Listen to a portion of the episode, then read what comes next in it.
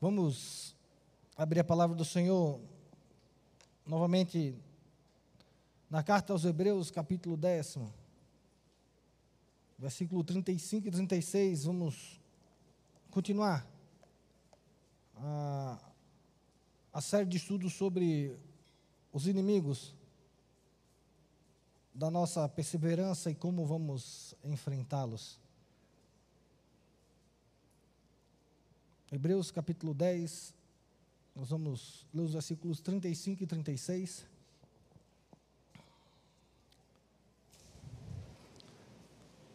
Diz assim a palavra do Senhor: Não abandoneis, portanto, a vossa confiança, ela tem grande galardão. Com efeito, tendes necessidade de perseverança, para que, havendo feito a vontade de Deus, alcanceis a promessa. Amém? Amém. Amém. Tendes necessidade de perseverança.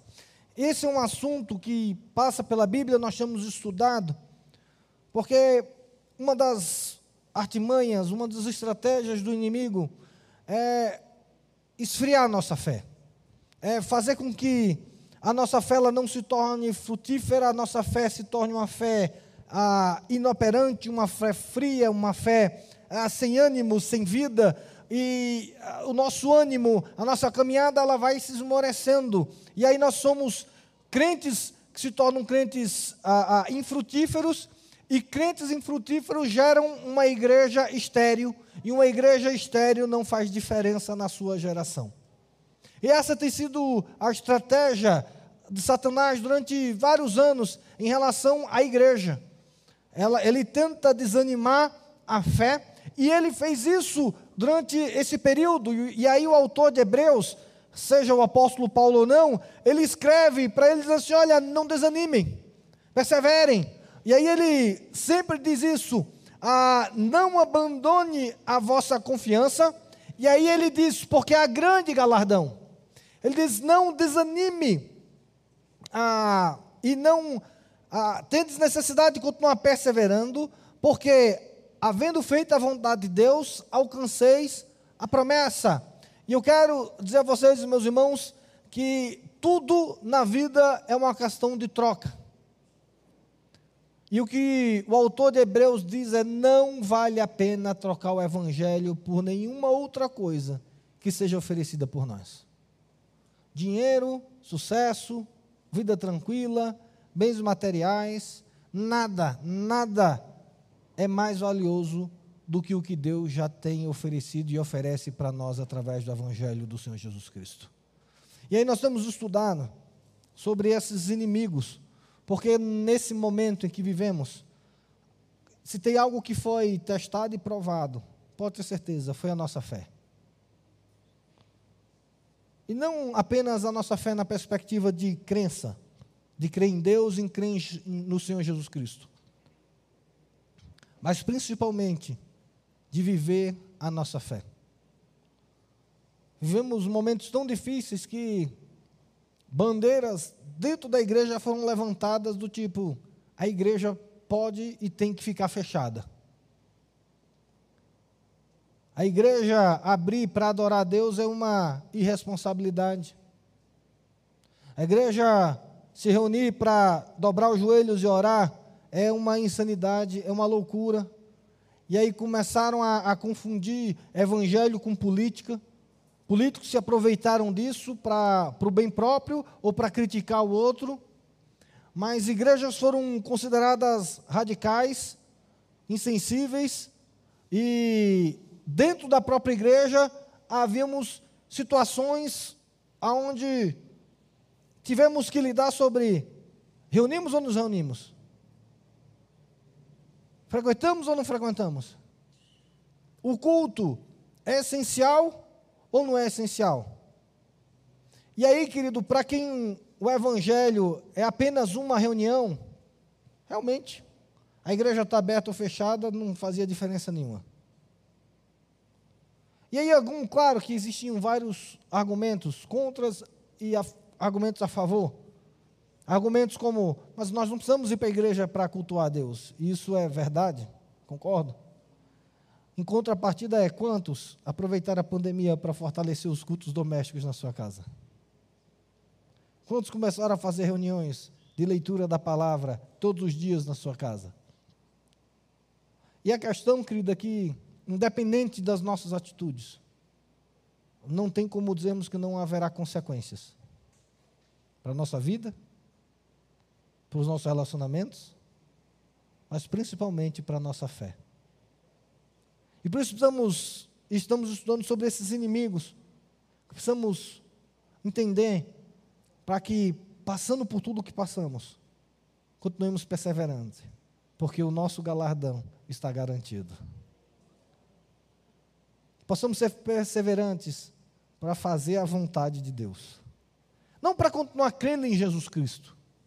Porque a pandemia em si, ela não trouxe para nós questões é, essenciais, filosóficas da fé cristã sobre se Cristo te ama ou não, se Deus te ama ou não, se Jesus morreu na cruz por você ou não. Não foi essa crise necessariamente que passou no nosso coração, mas a, a crise que passou no nosso coração é: e agora? Vamos continuar fazendo a vontade de Deus? Entender que dentro de um aspecto de pandemia, a vontade de Deus continuava ou necessitava continuando sendo feita. E meus irmãos, nós precisamos tomar muito cuidado, porque em momentos como crise nós não podemos ser inocentes achando que o Satanás não vai usar disso para tornar nossa fé infrutífera, para tornar nossa vida cristã infrutífera, para tornar nossa vida cristã morna. Porque nós vivemos um ano, um ano e meio de existência muito morna. Ou, ou estou equivocado? Foi mais ou menos um ano e meio de uma vida meio que paralisada, planos paralisados, aonde a ideia era viver um dia após o outro em casa, confinados, esperando o momento passar e nunca passava, e apenas esperando. Muitas vezes esse foi o retrato da nossa vida, na maioria dos casos. Outros não, outros estavam lutando contra a doença, outros estavam a, a, trabalhando para que outros pudessem sustentar, mas esse é o retrato da gente ter uma vida muito parada, muito inerte, muito mais improdutiva, o que de um certo lado tem um aspecto positivo do corre-corre maluco que a gente vive. Por isso, a gente vai continuar e a gente já viu seis inimigos da nossa perseverança.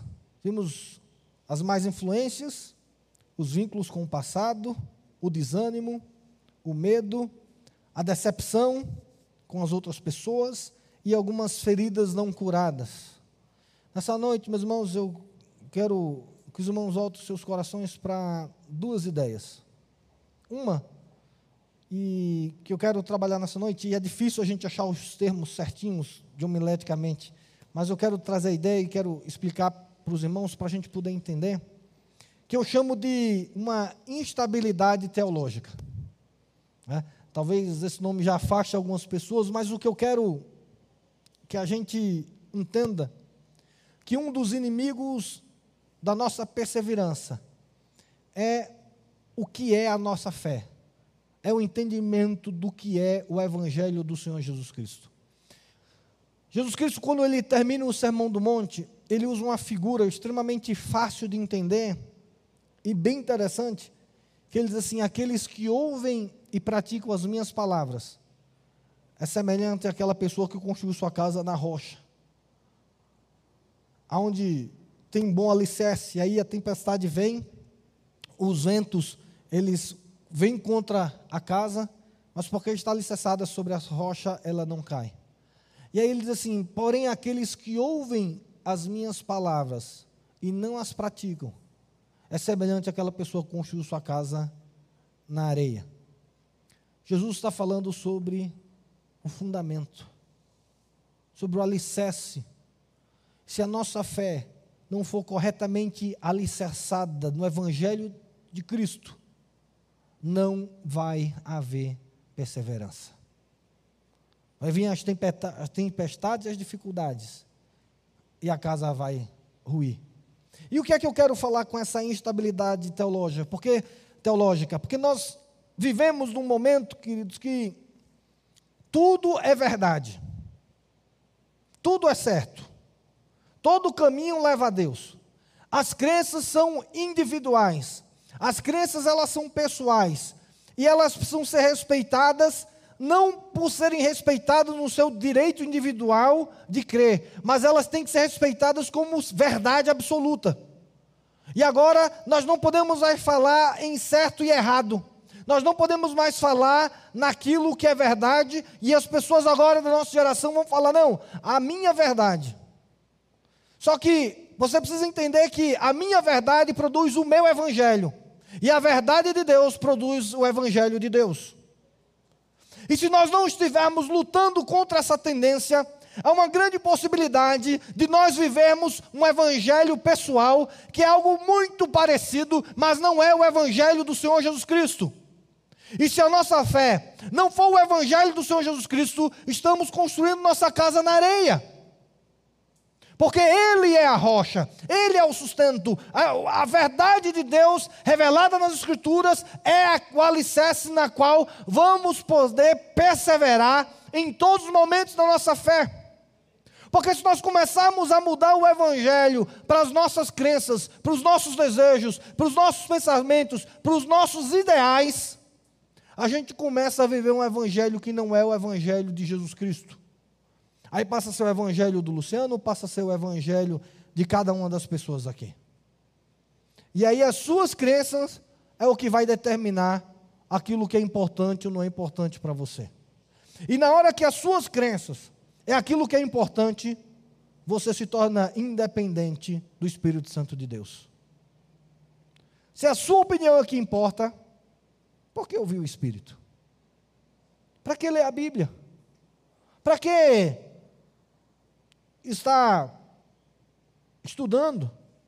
Para que tentar entender os propósitos de Deus? Porque o que importa, na verdade, é o meu sentimento e a minha ideia. E, meus irmãos, e hoje com essa vastidão de denominações que temos, de igrejas que temos, de teologias que temos, ah, com certeza você vai achar alguma que vai encaixar com o que você quer.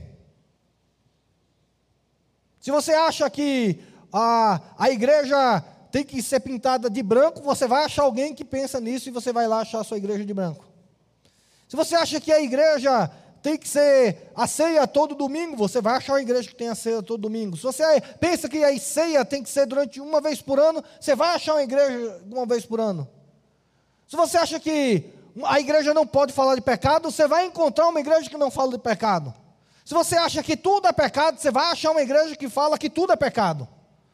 Se você acha que teologia é importante, você vai achar uma igreja que diz que teologia é importante. Se você, achar, se você acha que teologia não é importante, você vai encontrar uma igreja que acha que teologia não é importante. E aí, nessa miscelândia que a gente vive, dá uma ideia de que tudo é verdade, porque tudo tem o nome de igreja. Tudo tem o nome de evangélica. E essa é uma herança da fé reformada, tem que ser respeitada porque você é livre para crer no que você quiser. Ninguém pode tutelar a tua consciência, mas, meus irmãos, nós não podemos usar da liberdade que Deus nos deu para dar razão à carne. Onde a liberdade faz com que o evangelho do Senhor Jesus seja transformado para o meu evangelho. E eu venha para a igreja adorar a Deus, quando na verdade eu estou adorando o meu umbigo. Quando na verdade estou adorando os meus conceitos quando na verdade estou adorando a minha vaidade, a minha soberba, os meus interesses. Que quando eu sou contrariado pela palavra, eu fico chateado e dou as costas. Quando alguém fala alguma coisa que não me interessa, eu abro o bico e caio fora. Meus irmãos, essa não é uma atitude do discípulo do Senhor Jesus Cristo. O discípulo de Jesus Cristo permanece e persevera na verdade de Deus. Já falamos aqui, queridos, opiniões, nós discutimos todas. A palavra de Deus, ela é inquestionável a nós, porque ela é a verdade de Deus para nós. Queridos, nós não queremos estar bem com Deus, nós queremos ser transformados por Deus. Nós não queremos ser amigos de Deus apenas, nós não queremos conhecer a Deus, nós queremos nos render ao Senhor dos Senhores e aos Reis dos Reis. Nós não queremos apenas ter experiências com Deus, nós queremos nos render e entregar a nossa vida ao Deus amoroso que entregou a vida dele por nós. Nós não queremos a vitória dos homens, nós queremos a vitória de Deus. Meus irmãos, mas quando toda verdade vale, quando qualquer verdade vale, a verdade não existe mais. E aí nós, muitas vezes, vemos para o culto, nos relacionamos com o reino de Deus, apenas para termos experiências, e poucas vezes para sermos transformados. Nossa expectativa para o culto é muito pequena para aquilo que Deus pode oferecer. Nós vamos para o culto e queremos ter um louvor agradável, queremos ter experiências boas, queremos ouvir um sermão que não nos ofenda, queremos cantar músicas que animem a nossa vida, que animem a nossa alma, que nos coloquem para cima. Mas, queridos, o que nós precisamos, acima de tudo no culto, é ter um desejo enorme de ver Deus na nossa vida, de sermos quebrantados e totalmente transformados pela presença dEle. Vamos querer vir para recebermos um avivamento do Espírito Santo que, quem sabe, Deus vai transformar nossa vida totalmente de hoje à noite para amanhã. Precisamos querer, na verdade, ter uma, uma fé que é coerente com aquilo que Deus espera de nós. Nós vamos pedir para que Deus fale, inclusive, contra nós. Não precisamos de aplausos e elogios, queremos, na verdade, a verdade de Deus na nossa vida. Se Deus vier aplaudir, louvado seja o nome de Deus. Se Deus vier nos mudar, Deus nos muda em nome de Jesus. Mas, querido, eu te desafio essa noite a você perseverar na fé, perseverando na verdade do Evangelho. Mas, queridos, entenda: isso significa que você não vai ser legal. Você não vai ser a pessoa mais legal do mundo. Porque hoje o legal é aquele que aceita tudo de todo mundo. É aquele que não pode dizer que está errado, que não pode dizer que está diferente, que não pode dizer. Não, meus irmãos, somos no nosso coração para perseverar a humildade, para buscarmos a verdade de Deus para a minha vida e para a sua vida. Precisamos estar com o coração aberto para que a verdade de Deus venha sobre nós e mude aquilo que precisa ser mudado e transformado na nossa vida. O outro oposto dessa instabilidade teológica, que não é só a verdade é tudo, mas é deixar o evangelho simples do Senhor Jesus Cristo para ficar discutindo ideologias e teologias que muitas vezes Deus não revelou para nós, e aquilo virá o cerne da igreja. Onde tudo é uma questão teológica. Tudo é uma questão de doutrina. Tudo é uma questão de entendimento, de razão. E aí a gente pega várias ideias teológicas e começa a afirmar em aspectos pequenos da fé. E daqui a pouco a gente está discutindo que a fé evangélica é sobre se deve usar ou não deve usar paletó, por exemplo. E começa a dizer assim: não, mas olha, para ter para um pregador, ele tem que usar paletó e gravata, porque se ele não usar paletó e gravata, ele não pode ser um pregador. E agora a gente está discutindo as, as roupas do pregador, se deve. E a gente não está falando se são decentes ou indecentes, não. A gente está falando se deve ser paletó e gravata ou não.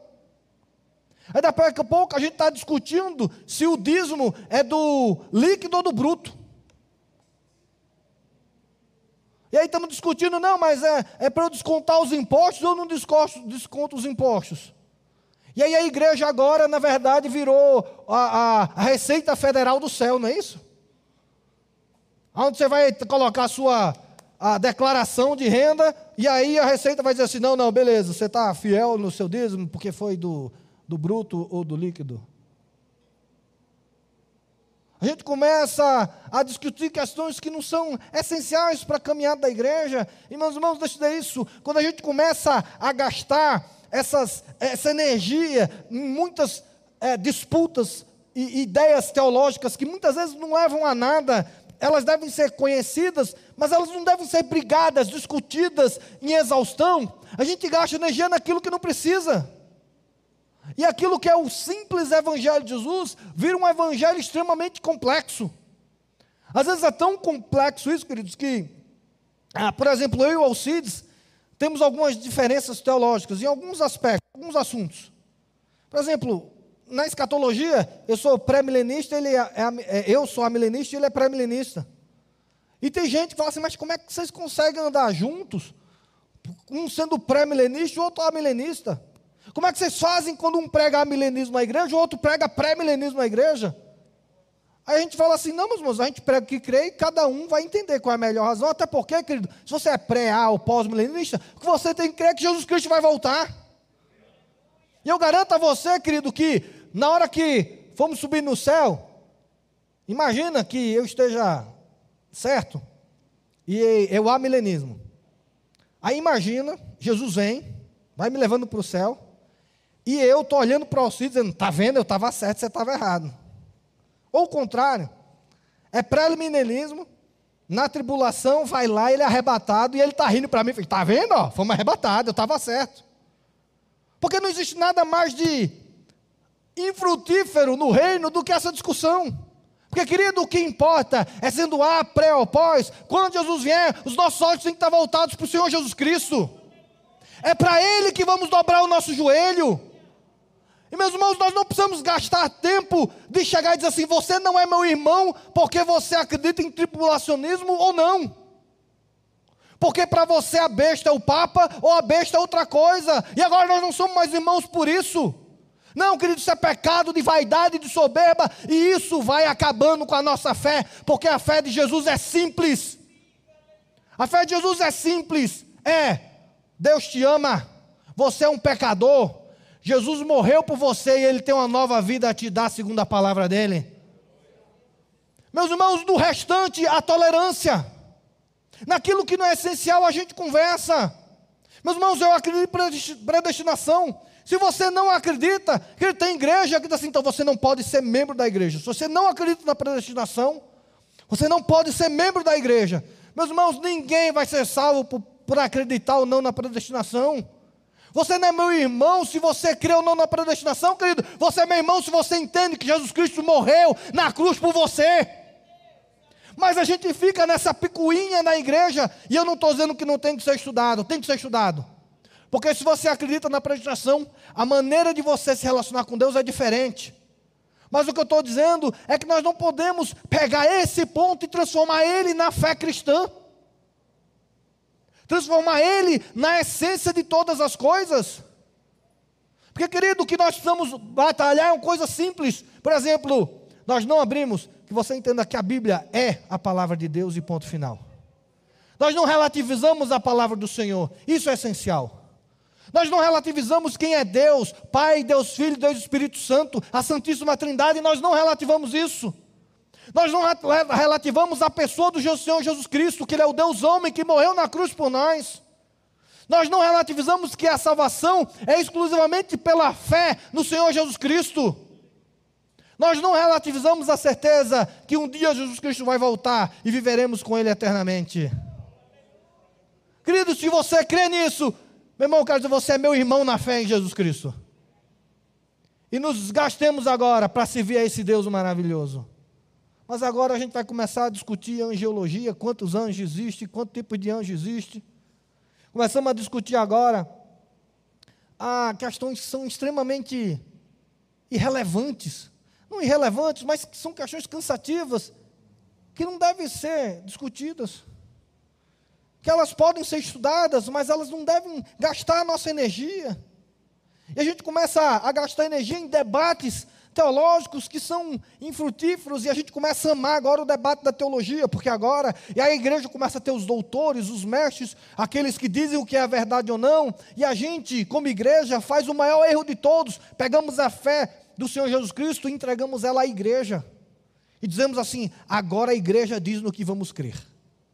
Não, querido, quem diz no que você vai crer é o Espírito Santo através das Escrituras Sagradas. Mas também não é o seu coração, não é aquilo que você entende, é aquilo que Deus falou que é verdade. E naquilo que Deus falou que é verdade, é nisso que vamos desgastar a nossa vida. É nisso que vamos focar a nossa essência, é nisso que vamos focar a nossa fé, é nisso que vamos subir o firme firmamento da nossa fé e nela perseveremos, porque ela é a verdade de Deus revelada a cada um de nós. Querido, não tenha uma estabilidade teológica de fé. Não tenha estabilidade no que você crê. Conheça a fé simples do Evangelho. Conheça a fé em Jesus Cristo, conheça naquilo que você crê, para que você não seja levado por ventos de doutrinas, por novidades aí que a cada dia aparece. E aí, querido, quando. E aí, deixa eu dizer uma coisa clara para você. Porque Deus se compromete com aquilo que Ele falou e não com o que os pregadores falam. Deus tem um compromisso com a palavra dele, não com o que você acha dela. Porque tem muita gente, querido, que vai atrás de uma bênção ou de outra, de uma palavra, de outra, de questões que não tem nada a ver com a fé, e aí se decepcionam porque aquilo não acontece, e fala, mas Deus falou, aonde? Não, Deus falou no culto tal. Não, Deus não fala no culto tal apenas, Deus fala principalmente pela palavra dele. E por isso, querido, por melhor que seja a palavra de Deus, ou a provável palavra de Deus para você, se ela não estiver com a Escritura, rejeite ela em nome do Senhor Jesus Cristo. Se é tudo aquilo que você estava esperando, mas não vem de Deus, rejeite em nome de Jesus. A fé não é sobre você, a fé é sobre Deus, salvando você, para que você tenha vida e abundância. Mas a fé cristã é sobre o Senhor Jesus Cristo, sobre Deus na nossa vida. Não tem estabilidade teológica nem aceite tudo o que falam fora da palavra. E nem se apegue àquilo que não é essencial e simples no Evangelho. Não fique desgastando demais energia naquilo que não, que não vai fazer diferença. E aquilo que não é essencial, querido, trate como não é essencial. Se de repente você não acredita em predestinação, não fique ofendido se a gente falar em predestinação aqui. Saiba que um vai estar certo e outro errado. Mas esse erro, querido, é o de menos. Porque todos nós seremos resgatados pelo sangue de Senhor Jesus Cristo. Viva a vida simples do Evangelho do Senhor Jesus Cristo. O segundo inimigo que eu quero falar nessa noite, e aí eu também não consegui achar uma palavra ideal, mas eu, sou, eu falo sobre, e aí quero usar um, uma expressão do apóstolo Paulo, é o escândalo da graça. Uma das questões, um dos inimigos que nós temos, é que naturalmente nós não conseguimos entender a graça de Deus na nossa vida. E ao não aceitar e não entender a graça de Deus, podemos ter a nossa fé questionada. Porque a graça de Deus é o aspecto relacional da fé cristã. Naquilo que a gente crê, naquilo que Jesus Cristo falou nas Escrituras, o aspecto relacional, ele pode ser definido por uma palavra, e essa palavra se chama graça.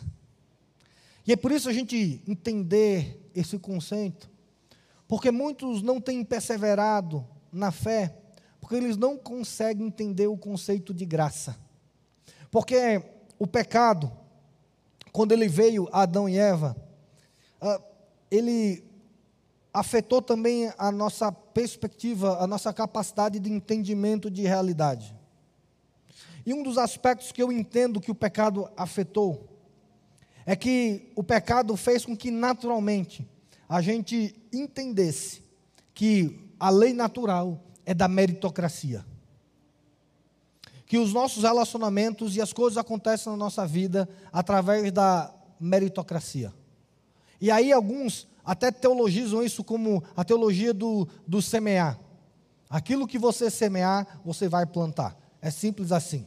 E aí, tudo na vida é uma questão de meritocracia. E a gente leva a meritocracia para a escola, nos estudos, a gente leva a meritocracia para os relacionamentos, a gente leva a meritocracia no casamento, a gente leva a meritocracia para a igreja, a gente leva a meritocracia no relacionamento com Deus. E a gente acha agora que tudo é uma questão de semear e plantar, de é, semear e colher, plantar e colher. Aquilo que eu planto é aquilo que eu colho. Isso é verdade se não existisse a graça de Deus. A graça de Deus é exatamente o aspecto relacional da fé que muda a lógica humana na nossa caminhada e na nossa vida. A lógica de Deus não é a meritocracia. A, lógica de Deus, a lógica de Deus é a graça abundante na nossa vida. A graça de Deus é aquela que pega Davi, um pastor, um pastor de ovelhas, um músico e transforma ele no maior rei da época.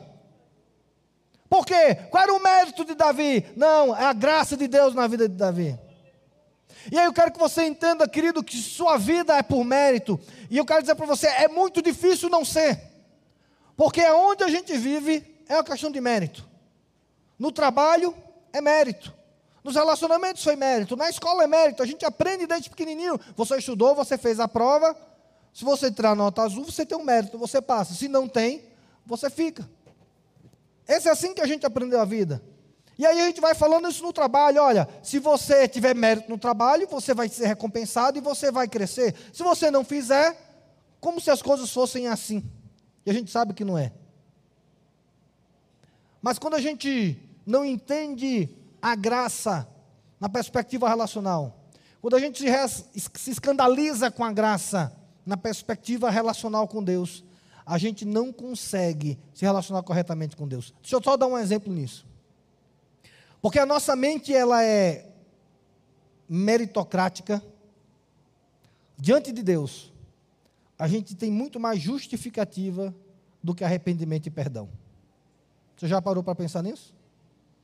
Você tenta muito mais se justificar a Deus do que se humilhar e se arrepender. Agora a pergunta simples é: Deus espera o que de nós? Justificativa ou arrependimento e humilhação? Mas a gente tem dificuldade de simplesmente dizer, Pai, me perdoa, eu errei. Porque a nossa mente é de mérito.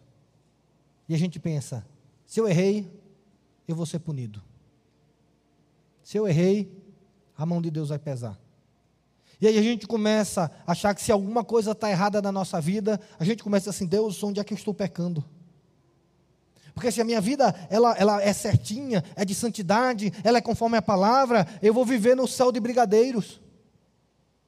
Minha vida vai andar certinha, meus filhos vão vir para a igreja, meus filhos vão crescer, meus filhos vão ser fiéis ao Senhor, minha vida financeira vai estar ajustada, a minha vida emocional vai estar curada, nada vai acontecer, os anjos do Senhor vão, vão estar ao meu lado, ao meu redor e vão me proteger. E é assim que a gente pensa. E quando alguma área na vida entra um questionamento, entra um problema, a primeira coisa que a gente faz é: Deus, por quê? Onde eu estou errado? Onde é que eu preciso me arrepender? Eu fiz tudo certo. E aí, como você fez tudo certo, você chega para Deus dizendo: Deus, eu mereço. Cadê o Senhor? Eu fiz. Está aqui. Eu fui para a igreja. Eu dei o dízimo. Eu não adulterei. Eu fui fiel. Eu ensinei meu filho onde ele devia andar. Eu ensinei meu filho as coisas. Agora ele não está na igreja. Cadê ele, Deus? Cadê o Senhor? E a gente não consegue entender a perspectiva da graça, que Deus não quer justificativa, Deus quer um coração quebrantado diante dEle. E aí, em vez da gente se ajoelhar, se derramar, chorar diante do Senhor, colocar nossas angústias diante do Senhor, a gente ora para Deus questionando Ele. E meus irmãos, o que Deus espera de nós é de um coração quebrantado. Que Deus que nós vamos de um coração rendido e aí a súplica do justo Deus vai ouvir, louvado seja o nome do Senhor. Querido, Deus não precisa ser lembrado das suas promessas, Ele conhece todas e Ele vai ser fiel a todas as elas. Mas nós vamos à, ideia do mérito. E aí nós colocamos, por exemplo, na ceia o mérito, onde a gente apresenta mesmo Deus e fala assim: você é digno de comer ou não de comer o pão e o vinho? E aí, às vezes, a pessoa, não, hoje eu, eu estou em pecado, eu não posso comer do pão e do vinho. Não, querido, você nunca pode comer do pão e do vinho que você precisa entender é que o mérito está em Cristo. E mesmo não sendo digno, você pega o pão e pega o cálice e o faz porque Cristo dignifica, louvado seja o nome do Senhor Jesus Cristo. E aí, quando vem as dificuldades, é difícil transformar o choro em alegria quando só é questionamento e reclamação. Mas nós cantamos isso. Se você, quando vê o problema, chorar diante do Senhor, você vai ter um coração transformado em plena alegria dele, porque Deus vai cuidar dos seus e Deus continua cuidando dos seus. Precisamos entender, queridos, que a graça, ela é essencial para caminharmos com Jesus Cristo. Tem muita gente revoltada na igreja, porque Deus é gracioso. Tem muita gente que tem crise na fé cristã, porque pergunta, por que o outro e não eu? Por que aconteceu com o outro e não comigo? Por que o outro recebeu e eu ainda não? Porque o outro venceu e eu não venci. Porque o outro teve e eu não tive. E aí na igreja, que é um local onde deveria reinar o amor, a alegria, a, a, o, o sentimento do evangelho, o que existe na verdade é inveja nos corações. E aí vai essa inveja vai corroendo a nossa fé. Porque, querido, não há lugar para invejoso no reino de Deus.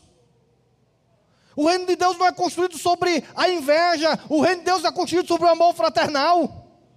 Onde eu posso me alegrar com a vitória do Paulo, porque a vitória do Paulo é a vitória do reino de Deus. Mas em vez disso, eu fico questionando: por que o Paulo tem um carro e eu não tenho? Por que o Paulo mora no condomínio e eu não moro? Por que a Lia foi curada e eu não? Porque o irmão recebeu e eu não. E aí a gente vive o evangelho da inveja, que é o evangelho do mérito. Porque onde é o mérito, a inveja reina. Ou não? Veja seu relacionamento com seus irmãos. Se ele foi meritório, normalmente tem inveja. Por que meu pai deu para ele e não para mim? O mérito só serve para que a inveja cresça, mas a graça, ela vem sobre nós, quebranta o nosso coração, e entendemos, não vivemos debaixo de um Deus gracioso, amoroso. E eu posso ter certeza que o que Ele tem para mim é bom, perfeito e agradável. O que Ele tem para o Paulo, que é diferente para mim, é bom, perfeito e agradável. O que Ele tem para o Nilo, que é diferente para mim, é bom, é perfeito e agradável. E aí eu posso olhar para cada um e ter a alegria do amor fraternal, da graça de Deus, porque entendemos que Deus é bom, perfeito e agradável para cada um de nós. E podemos nos derramar diante dele, de um Deus gracioso, que não espera de nós perfeição, que não espera de nós obras, mas que espera de nós é um coração gracioso que o ama e se rende a ele. Jesus Cristo tentando trazer essa ideia, ele contou uma parábola. Que dois homens subiram para orar. Um orava em pé, no centro, dizendo assim: Deus, obrigado. Obrigado porque eu jejuo duas vezes por semana. Obrigado porque eu dou o dízimo de tudo que eu tenho. E obrigado porque eu não sou como aquele pecador ali. E ele dizia: esse era um fariseu, esse era um religioso. Mas Jesus não o chamou de hipócrita. Jesus não disse que aquele homem não orava duas vezes, que não dava dízimo de tudo que ia. Não é o ponto da parábola de Jesus. Não é sobre hipocrisia. É sobre um que chegava para Deus assim: Deus, eu fiz tudo o que o Senhor pediu. Eis-me aqui. E apresento quem eu sou maravilhosamente para ti. O outro estava sentado no canto, não usava nem a ficar de pé. E aí, só uma observação. A nossa adoração aparece mais o homem que não fica de pé ou o outro que está de pé orando para Deus? Precisamos refletir sobre isso um pouquinho, não precisamos? Jesus fala assim: aquele homem nem ficava em pé, nem ousava. Ficava no cantinho, batendo no peito, dizendo o quê? Senhor, se propício a mim, pecador. E o que Deus falou foi: um de lá saiu justificado pelo Senhor Jesus Cristo. Um encontrou a Deus porque conheceu o Deus da graça. O outro arrogantemente foi apresentar tudo o que tinha diante de Deus. E deixa eu dizer a você, querido, tudo o que você tem para Deus, que você pode mostrar para Deus, é absolutamente nada. Porque Deus não quer nada seu além do seu coração. Deus só quer um coração quebrantado que diga: Senhor, eis-me aqui. Aonde não há dignidade em mim, ser propício. Ou seja, paga o preço. Onde eu não tenho nada de bom para apresentar ao Senhor, faz-se bom para mim, Senhor. Porque eu preciso do Senhor. Esse conheceu a Deus, porque conheceu a graça de Deus. A igreja não é um local de pessoas santas, perfeitas, que apresentam todas as suas vitórias e glórias a Deus. Não. A igreja de Deus são os, os pecadores que aquilo que tem de bom, o tem pela graça de Deus. Aquilo que tem de positivo, o tem pela ação do Espírito Santo no seu coração. E em todo o tempo, só existe uma oração no nosso coração: Deus, ser propício a nós, pecadores. Ser propício a nós. Não há bondade em nós. Querido, mas se você não conhecer essa graça, você vai cair talvez no liberalismo, onde Deus é gracioso e tudo pode. Tudo pode. É feito a, Abraão. Abraão, quando chegou na, no Egito, a esposa dele era muito bonita, e aí ele ficou com medo de matarem ele por causa da sua esposa, e ele chegou num acordo com a esposa: vamos dizer o quê? Que você é minha irmã. E ele ainda falou assim: olha, não é mentira, ela é minha meia-irmã. Mas vamos dizer isso? Porque aí me livram minha vida. E aconteceu que ela era bonita, atraente. O farol colocou o olho e falou assim: quem é ela? Não é a irmã dele, então traz para mim. Aconteceu exatamente o que Abraão queria. Aí o que é que acontece? Na noite, Deus faz assim: não toca nessa mulher, porque ela é esposa do meu servo, não faça nada, devolva para ele. Aí Deus vai e devolve para Abraão e diz assim: ainda vou te dar mais coisas. Ó, toma esses camelos, toma essas. Porque Deus vem dizendo que eu não posso mexer com você. Além do mexer, eu vou te dar mais coisa. Ou seja, Abraão pecou, mentiu, e Deus foi o que com ele? Gracioso. Aí tá bom, Abraão saiu. E algum tempo depois ele vai para outra cidade. O que é que Abraão fala? Em vez de dizer assim: olha, Deus se mostrou fiel, Deus mostrou que está conosco, nessa cidade, vamos dizer que você é minha esposa e Deus vai cuidar da gente. Foi isso que aconteceu? Não, meu irmão, a gente não sabe lidar com a graça.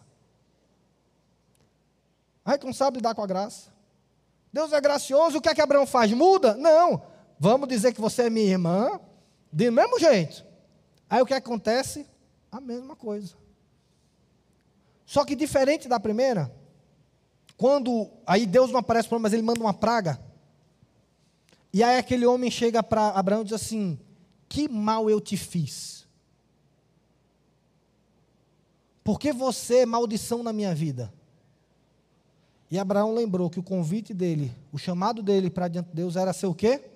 Ser bênção para todas as. E na nação ele estava sendo o quê? Maldição. Porque não soube lidar com a graça de Deus.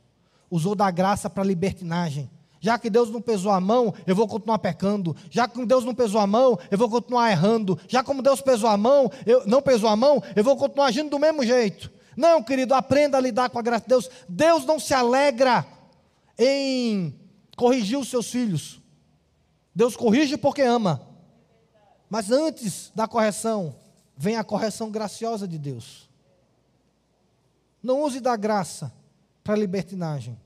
Porque se você for libertino na sua vida, você vai ser maldição para aqueles que você devia abençoar.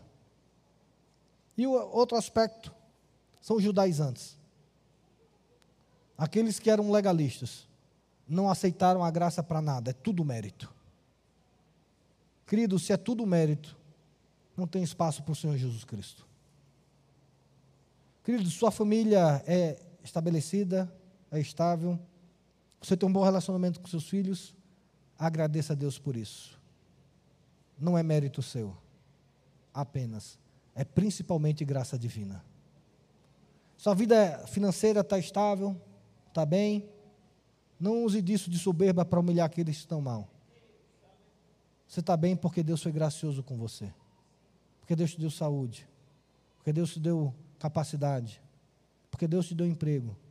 Porque assim como uma pandemia pode acabar com tudo. Você vai ver que as finanças não significam absolutamente nada. O problema é que se você não for gracioso, você nunca vai transformar o pranto em alegria. Porque você não vai ter no que se alegrar. Mas se você reconhecer a graça de Deus na sua vida, querido, você vai sorrir todo o tempo, em todo momento, em todo lugar. Sua vida vai ser um sorriso aberto e largo. Porque aonde você andar, você vai ter uma certeza: Deus é gracioso na minha vida. Deus sempre é gracioso na minha vida. E tudo que eu tenho é porque eu tenho um Deus gracioso que me dá infinitamente mais do que eu mereço. Me dá infinitamente mais do que eu, mere que eu tenho. E tudo que eu tenho é porque tem a mão dele sobre mim. E o que ele espera de mim?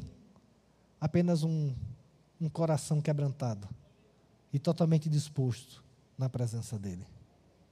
Que o Senhor Jesus nos abençoe. E que possamos vencer esses inimigos da fé. Essa inconstância teológica, essa fé vacilante nos seus conceitos, para mais ou para menos. E principalmente, que Deus te livre de se escandalizar com a graça. Meu convite essa noite é não se escandalize com a graça de Deus. Se deleite nela. E aí você vai permanecer firme na fé. Porque não depende de você, depende do Senhor Jesus Cristo. Amém?